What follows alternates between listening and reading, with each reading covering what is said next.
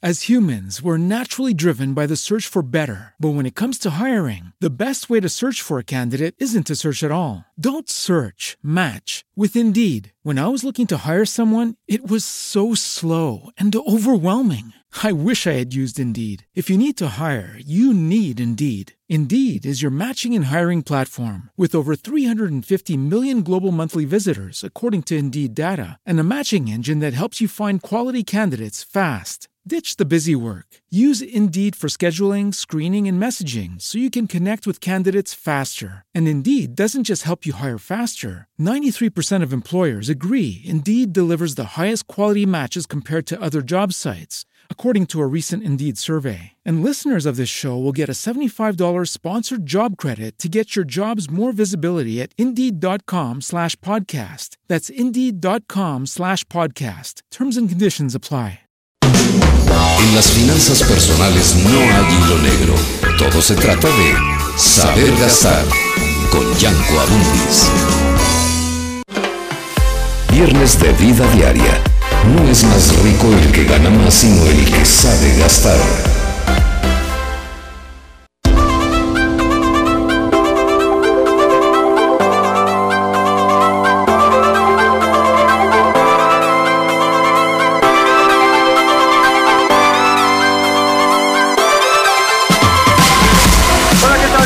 Muy buenas noches, yo soy Yanko Abundis Cabrera, estamos aquí en Radio Capital, transmitiendo como todos los días de lunes a viernes, 8 de la noche, en punto, nuestro programa de educación financiera, y bueno, la educación financiera tiene que ver con cuidar el bolsillo, cuidando la salud, evidentemente, esta frase que acuñó el doctor Guarneros hace años, cuidando tu salud, cuidando tu bolsillo, pues hoy cobra más vigencia que nunca, porque definitivamente, pues todos sabemos en el mundo entero, esta pandemia realmente ha provocado muchísimos problemas.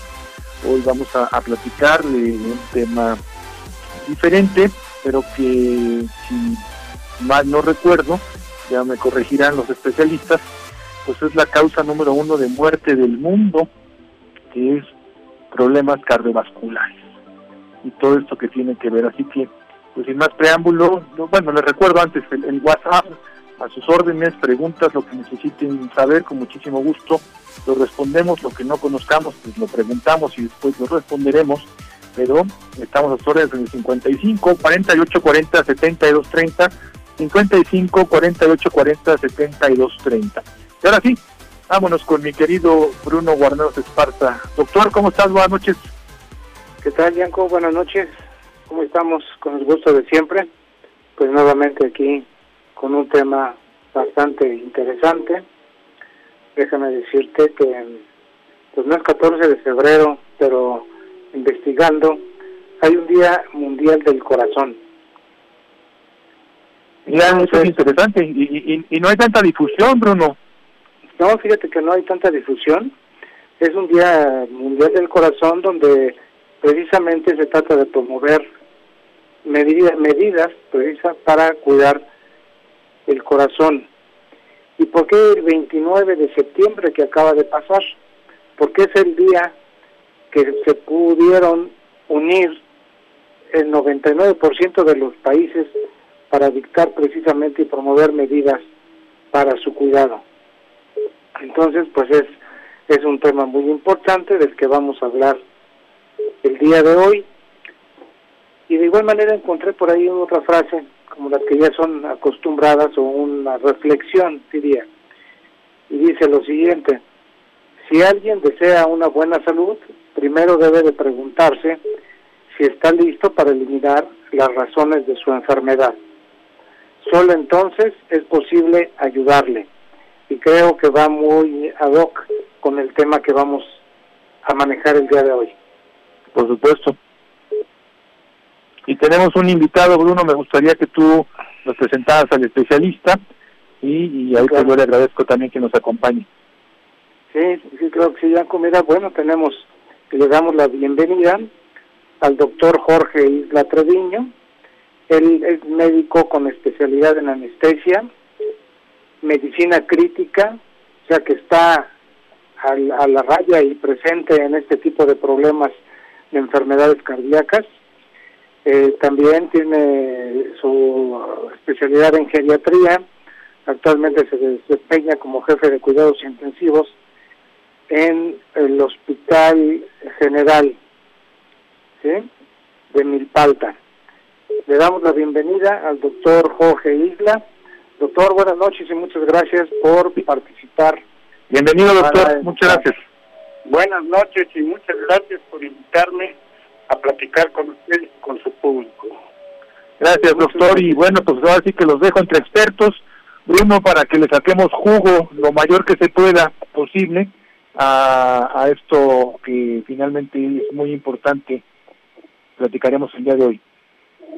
Ok, bueno, doctor, día a día nos ha llevado, y sobre todo en tu especialidad, a enfrentar precisamente este tipo de problemas en terapia intensiva, los cuales son muy severos. Eh, ¿Qué me podrías comentar sobre medidas preventivas para cuidar el corazón? Bueno, se han establecido ya en muchas organizaciones en casi todo el mundo y a nivel en todos los países, en la OMS, todo el mundo está muy preocupado, porque ciertamente la mortalidad de los problemas cardíacos y de los problemas vasculares es muy alta, es que pues, podríamos decir que es o la primera en el mundo, ahora el COVID no está cambiando la jugada, ¿verdad? Pero realmente sí ha habido una preocupación porque muchos pacientes que en un momento dado podríamos decir el evento final es un infarto del miocardio o una, un accidente vascular cerebral, uno se plantea hasta dónde hubiera sido mucho mejor tratar de evitar que este ocurriera, sobre todo en edades todavía jóvenes. Pero en realidad mucho mucho va de, es mejor evitar, es mejor prevenir que resolver. Sale mucho muchísimo mejor en todos los aspectos, porque pues no es lo mismo estar tratando ya un paciente que sufrió el evento y, y es muy, muy importante hacer entender a la población que es mucho más fácil llevar una vida sana que después de estar enfermo tratar de llevar una vida como se pueda finalmente, ¿no? Yo diría que el, el, en realidad no es tan complicado si nos ponemos a ver, o sea, ¿Qué, ¿Qué debo yo hacer para evitar los problemas cardiovasculares más importantes? Eso creo que ha habido mucho sobre esto. En primer lugar, ¿qué es una vida sana? Exactamente lo que iba a preguntar. Pues, una vida sana, yo le preguntar, te preguntaría a ti, Bruno, pues, ¿qué, ¿qué consideras sano? Pues comer bien, comer, entre comillas, sano, verdura, carne, leche, huevos, en fin, tratar de comer sin excesos quizá es lo más importante. Yo siento que la comida en sí no es tanto el problema como los excesos, el refresco, las mil tortillas, comerse una pisota, cien tacos. Eh, siento que mucho del problema no es la, no es la comida per sino los excesos. Eso es bien importante tenerlo presente, sobre todo en nuestro pueblo mexicano. Entonces vamos a darle una importancia relevante a la nutrición. La nutrición, el otro día yo estaba pasando, yo trabajo por mi falta y ahí pues veo una población casi, casi rural. Entonces da tristeza ver que muchachitas, muchachitos de 18 años ya con, con obesidad, ¿no? Y tú, y dueño, ¿por qué, no? Pues por la comida, obviamente el tipo de comida no ayuda en nada a esta población cuando tienen 30, 40 años, ya tienen toda toda la tipología del paciente que va a tener problemas de tipo cardio, cardiovascular. Entonces, yo pensaría que un punto y también, pero que también tenemos que tener en, muy en la mente, porque a veces es fácil decir, oye, lleva una comida sana, pero cuando yo le tengo que decir al albañil, lleva una comida sana, no te comas tortas, no comas, trata de llevar tu berenjena, tu comida equilibrada en, proteínas, en, hidratos de carbono, eh, mucha población mexicana come lo que puede en el momento que puede. Y donde, y donde puede. Ahí es el problema más importante, ¿no? Ahí es donde a mí me gustaría tratar de hacer mucho hincapié cómo podemos ayudarlos. Porque lo primero que me van a decir es eso, ¿y cómo le hago para seguir lo que usted me está diciendo? Ok, yo digo, antes teníamos eh, menos ese problema porque íbamos al, mercado, ahora vamos al supermercado, vamos a otros lugares a comprar todo ese tipo de alimentos. Eh, ¿El tabaquismo, doctor, cómo afecta mira, corazón? Desde luego, yo creo que el tabaquismo es uno de los uno de los vicios pues muy terrible, produce vasoconstricción en los pequeños vasos, daña al pulmón, daña la microcirculación. ¿Qué es eso de vasoconstricción, doctor? Ah, bueno, que quede claro. en todo lo que son ya los pequeños vasos, al final de las arterias hay unas arteriolas, las pequeñas arteriolas, que tienen receptores que hacen que se estimulan, se cierran, y como una manguera que se cierra el diámetro, aumenta la presión. Uno de los factores que más causa la hipertensión es precisamente este, de que haya sustancias que estimulan a que se cierran los vasos. El, el tabaco es terrible. Y yo lo que más le veo, además de terrible, es que no causa ningún cambio de ánimo, como que es un vicio totalmente extra, ¿no? Pero pues yo fumé alguna vez, entonces por eso ya no soy tan maligno contra ellos, pero yo pensaría que ha disminuido y, que vale la pena seguir insistiendo en todas las medidas, y, pero decirle a la gente, bueno, ¿por qué vas a fumar a los jóvenes? No te va a cambiar nada. Así es. Siendo el corazón es la, el órgano más importante del aparato circulatorio, ¿cómo es esto de la hipertensión arterial? ¿Qué es la hipertensión arterial y qué datos nos deben de llamar la atención como para acudir al médico? claro, promovemos no la automedicación, no el diagnóstico de la vecina, ni el medicamento que le funcionó a la vecina. ¿Qué podemos observar o detectar? Es importante entender que la hipertensión es muy, muy frecuente. Se habla de que prácticamente uno de cada tres adultos puede tenerla en un momento de su vida.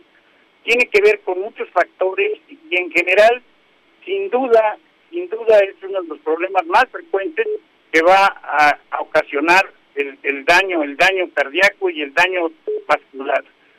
El, el punto aquí más importante quizá que está la mano de todos nosotros, checarnos la presión. Checarnos la presión y en un momento dado, ya se han hecho muchos estudios y actualmente la escuela americana te dice que la hipertensión Sería bueno nada más precisar que hay dos presiones. La presión alta, o sea, la sistólica, la que ocurre cuando el corazón saca la sangre en la sístole y sale sobre la arteria aorta.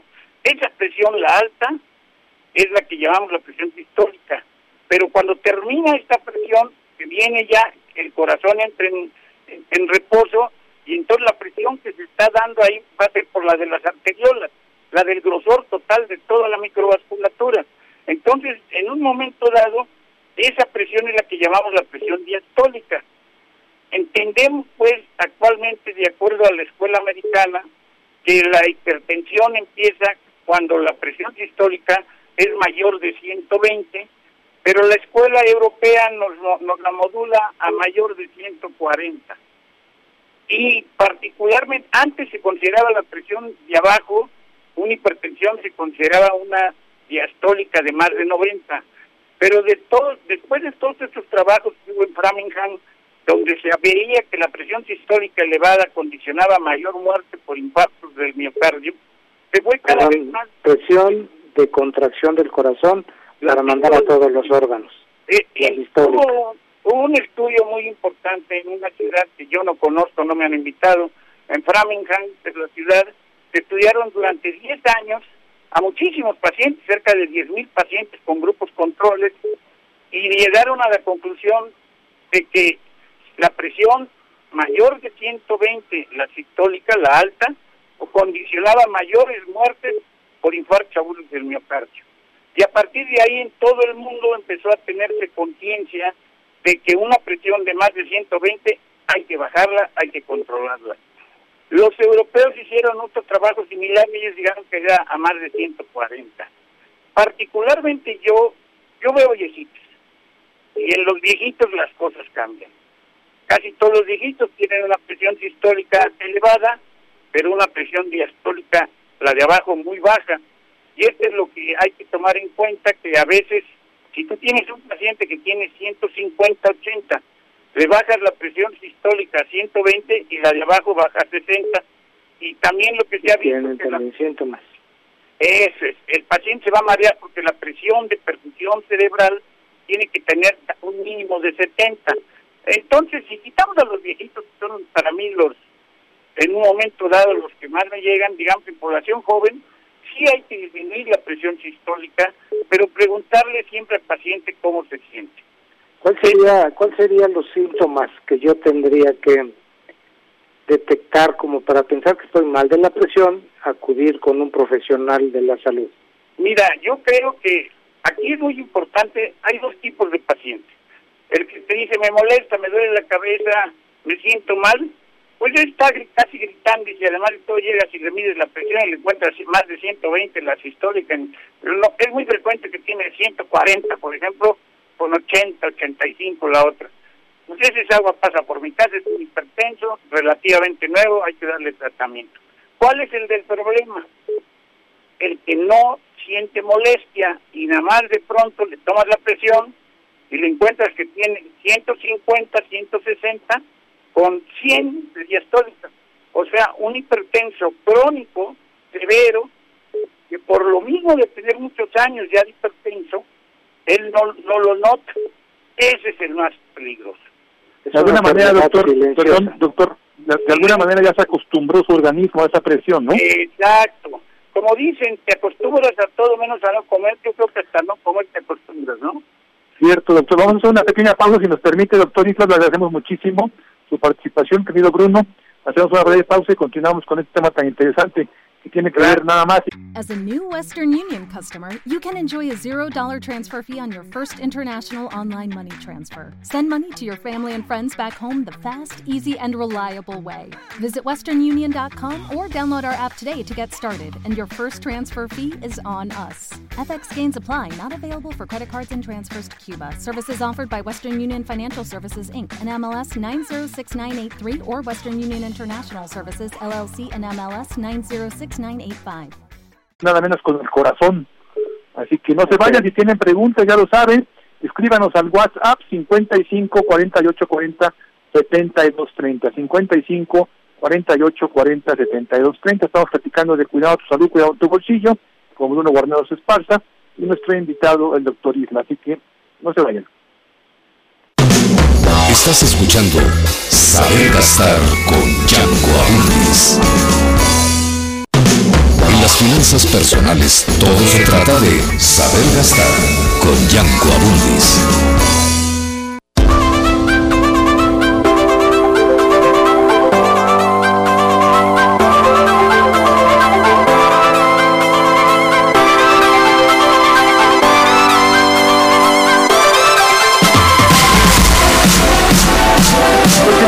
Radio Capital, yo soy Jan Cabún y platicando con ustedes como cada semana de cuidado tu cuidado tu bolsillo, aquí en Vida Diaria, un tema muy importante que tiene que ver pues con el corazón y con todo este cuidado. Les recuerdo que tenemos un WhatsApp a tus órdenes 55 48 40 72 30 55 48 40 72 30. Mi querido Bruno Barneros, hoy eh, se ha hablado del tema obesidad, ya mencionó el doctor Islas, por supuesto, y, tiene que ver con los malos hábitos. Pero la obesidad, la hipertensión, la diabetes no son problemas también genéticos, que aunque yo me alimente bien, puedo encontrar un diabético, a un hipertenso o, alguien que esté pasado de peso, pero no. Yo creo que la, la diabetes hay predisposición familiar. La obesidad, pues hemos platicado con, con esto, pues no es genético, se va favoreciendo, pero son factores que se pueden modificar, modificar precisamente con educación. Incluso la propia diabetes, teniendo eh, predisposición familiar que puede ser más frecuente, si se tiene esta conciencia familiar de disminuir ciertos alimentos, mejorar tus hábitos, pues se puede que no se presente. No sé qué opina el doctor Islas. A ver, antes de pasar con el doctor Iras, perdón doctor, porque hay una pregunta para los dos. para que vayan a responder la de Edson Javier de Iztacalco. Gracias, Edson. Javier nos dice saludos a los doctores. ¿Existe alguna forma de saber si hay alguna prueba para saber si tengo un soplo o alguna anomalía en el corazón? Una buena pregunta, doctores. Los dejo. Muy buena pregunta. ¿Sí? Doctor Islas. A ver, este, bueno, desde luego que sí. Ahorita, bueno, tenemos una, un aparatito que alguna vez todavía algunos lo usamos, ya muy viejito, se llama estetoscopio.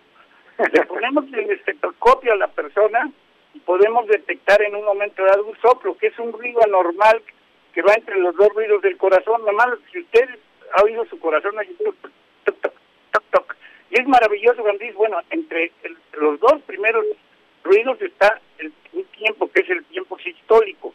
Y entre y después de la sístole tiene un tiempo más largo que es el tiempo diastólico. Aquí lo importante es que tú tratas de ver si el soplo es sistólico o diastólico.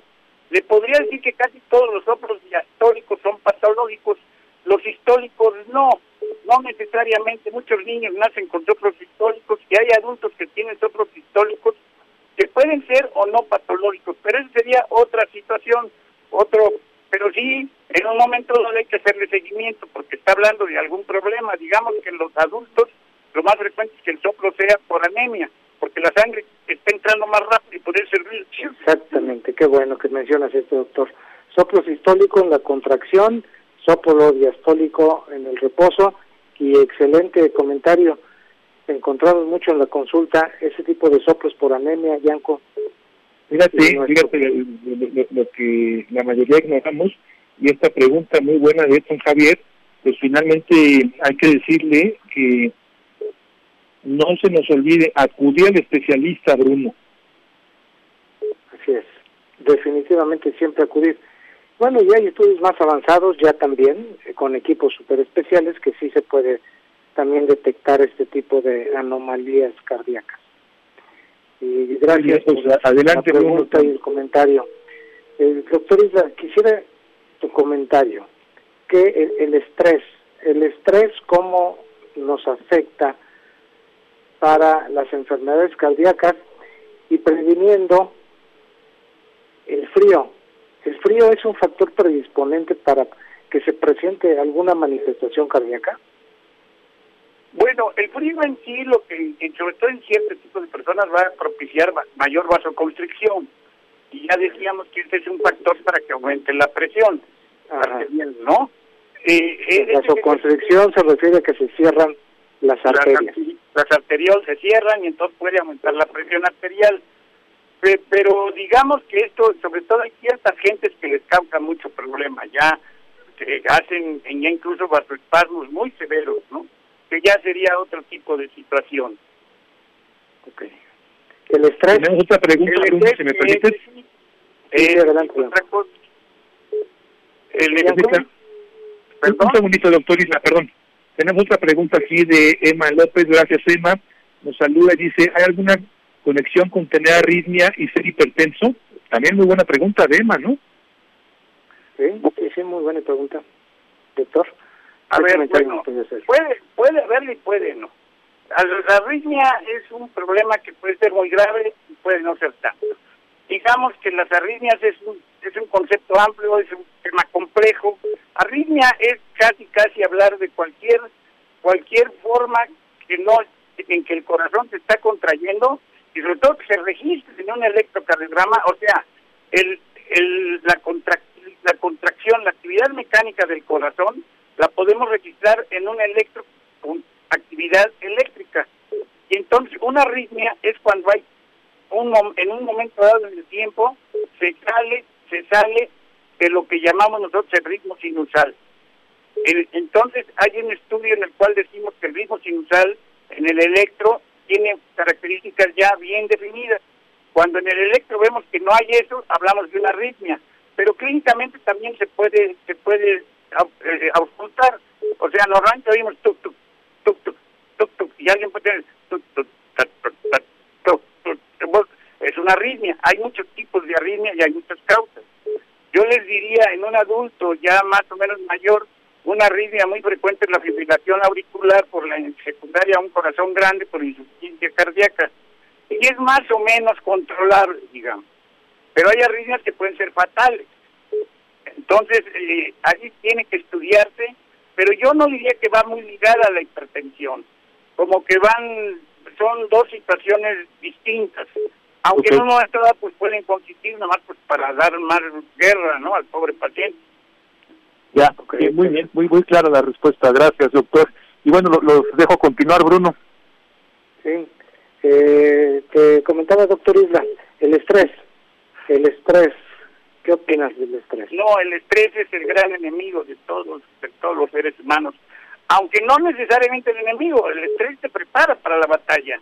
Gracias al estrés es la gran liberación de las aminas, del estado neurovegetativo, que es lo que te prepara, prepara al ser humano para, para pelear, para, la, para entrarle a los problemas.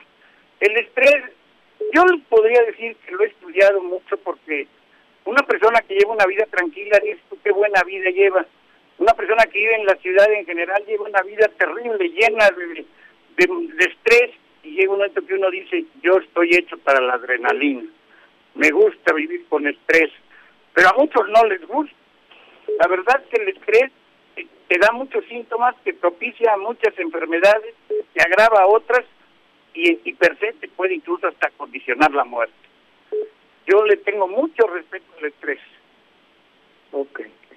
Ahora, eh, como factor predisponente para que es el más frecuente para afectar el corazón, ¿cuáles serían las complicaciones más que se presentan y que, bueno, tú ves muy seguido en terapia intensiva por la falta de este cuidado, por dejarse sin tratamiento, por no automedicarse, o por bien eh, que sea sintomático y se presentan de manera aguda.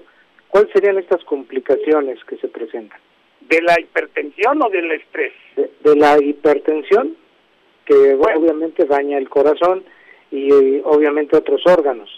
Ok, la hipertensión ya en un momento dado, lo que nosotros llamamos una crisis hipertensiva, es cuando tú tienes una presión diastólica por arriba de 110, 115, o una reposo por arriba de, de, de 150, 170, lo que hablamos de una hipertensión ya severa, ese paciente generalmente llega al hospital, a urgencias, llega muy mal, trae una gran taquicardia, o sea, frecuencia cardíaca muy rápida también como respuesta también a esto, y hay varias presentaciones. Por ejemplo, un paciente te puede hacer una encefalopatía hipertensiva, llega casi en estado de coma, por la, la presión tan alta puede causar microhemorragias a nivel cerebral.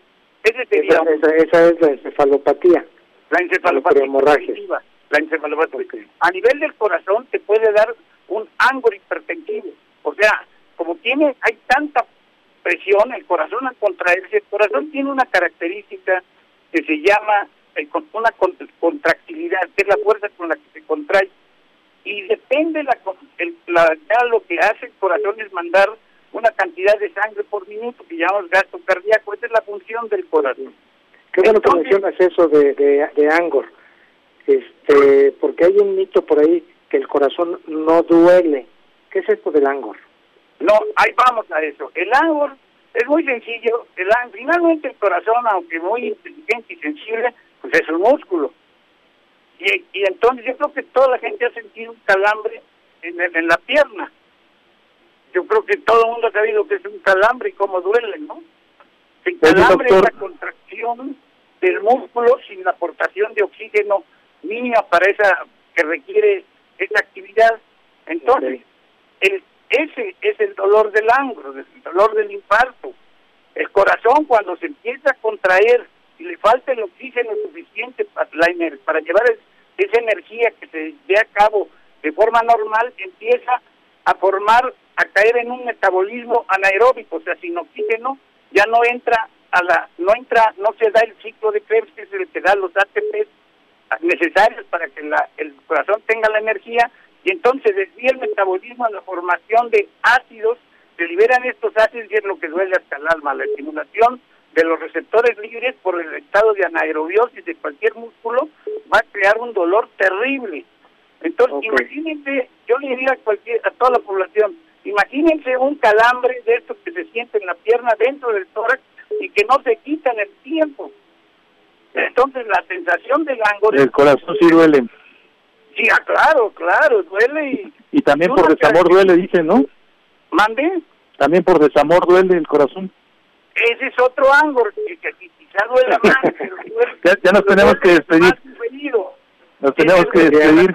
Me da mucha pena. Te- Tenemos una pregunta para cerrar el programa. Si no, nos Sí. hacen Memos ahí, de Atizapán. Muchas gracias, Memo. Consulta a los doctores. Dice, tengo un zumbido en el oído que no me han logrado quitar. Sufro de hipertensión, pero llevo mi medicamento y todo bajo control. ¿Ese zumbido podría ser algo circulatorio o a qué experto debo dirigirme? Definitivamente yo le recomendaría acudir al otorrino, al otorrino para que sea investigado ahí alguna patología que tenga sobre los huesecitos que existen en el oído, siempre y cuando esté bien controlado de su hipertensión arterial. ¿La hipertensión te puede dar zumbido, Bruno? Sí, hay algo que se llama acúfenos, que son zumbidos de oídos, fosfenos, que se, son como de deslumbramientos, como estrellitas, y el del dolor de cabeza o mareo. Esos son algunos de los síntomas que te puede estar dando la pauta para ser hipertenso. Bueno, pues entonces sí acudir con el otorrino a Memo Said. Muchas gracias, Memo. Y el tiempo nos terminó. Doctor Isla, le agradecemos mucho su participación y, y quedó mucho gracias. pendiente. Lo esperamos pronto. Muchas gracias a ustedes. Gracias, doctor Jorge Alfredo Hasta Isla. luego, hasta luego. Y gracias a toda la audiencia, muy amable. Gracias a usted. Buenas noches, doctor. Mi querido Bruno, pues, pues muy claro, el doctor Isla, ¿no? Así es. Y pues como siempre la recomendación que tú nos haces permanentemente, cuidarnos, Bruno. Cuidas la salud, cuidas el bolsillo, doctor. Así es. Pues mira, para contacto con el doctor Islas podría dar su teléfono, es el 55 54 35 10 44. Ajá. Y mi, mi comentario final, porque bueno, esto es muy amplio y es muy importante también considerar eh, cuidar el corazón y en general el aparato circulatorio, los niveles de colesterol y triglicéridos, muy importantes. Mm, verdaderamente el cuerpo humano, yo no sé si algún día la tecnología logre hacerlo, espero no vivir para, para verlo, pero yo, yo creo prácticamente imposible que la extraordinaria maquinaria que es el ser humano pueda ser reemplazada por un robot. En fin, Bruno Guarneros Esparza, como siempre, mi querido doctor, un gusto y Dios mediante estamos puestos para la próxima semana. Estamos en octubre, cáncer de mama, Bruno. Ese Así será el tema que nos pones en la mesa para dentro de ocho días, ¿no? Muy bien, estamos en el mes de la atención de este tipo de problemas sobre el cáncer de mama y vamos a hablar también conceptos muy interesantes para su cuidado. Gracias, mi querido Bruno. Un fuerte abrazo, saludos en casa y como siempre, gracias a ustedes por haber sintonizado Radio Capital. Yo soy Jan Cabundis. Recuerden que no es más rico el que gana más, sino el que sabe gastar. Buenas noches. Esto fue Saber Gastar con Yanko Abundis. Nos escuchamos de lunes a viernes, 8 de la noche, en Radio Capital, 830 AM. Hey guys, it is Ryan. I'm not sure if you know this about me, but I'm a bit of a fun fanatic when I can. I like to work, but I like fun too. It's a thing. And now the truth is out there. I can tell you about my favorite place to have fun Chumba Casino. They have hundreds of social casino style games to choose from, with new games released each week. You can play for free anytime, anywhere. And each day brings a new chance to collect daily bonuses. So join me in the fun. Sign up now at chumbacasino.com. No purchase necessary. Group. Void were prohibited by law. See terms and conditions. 18 plus.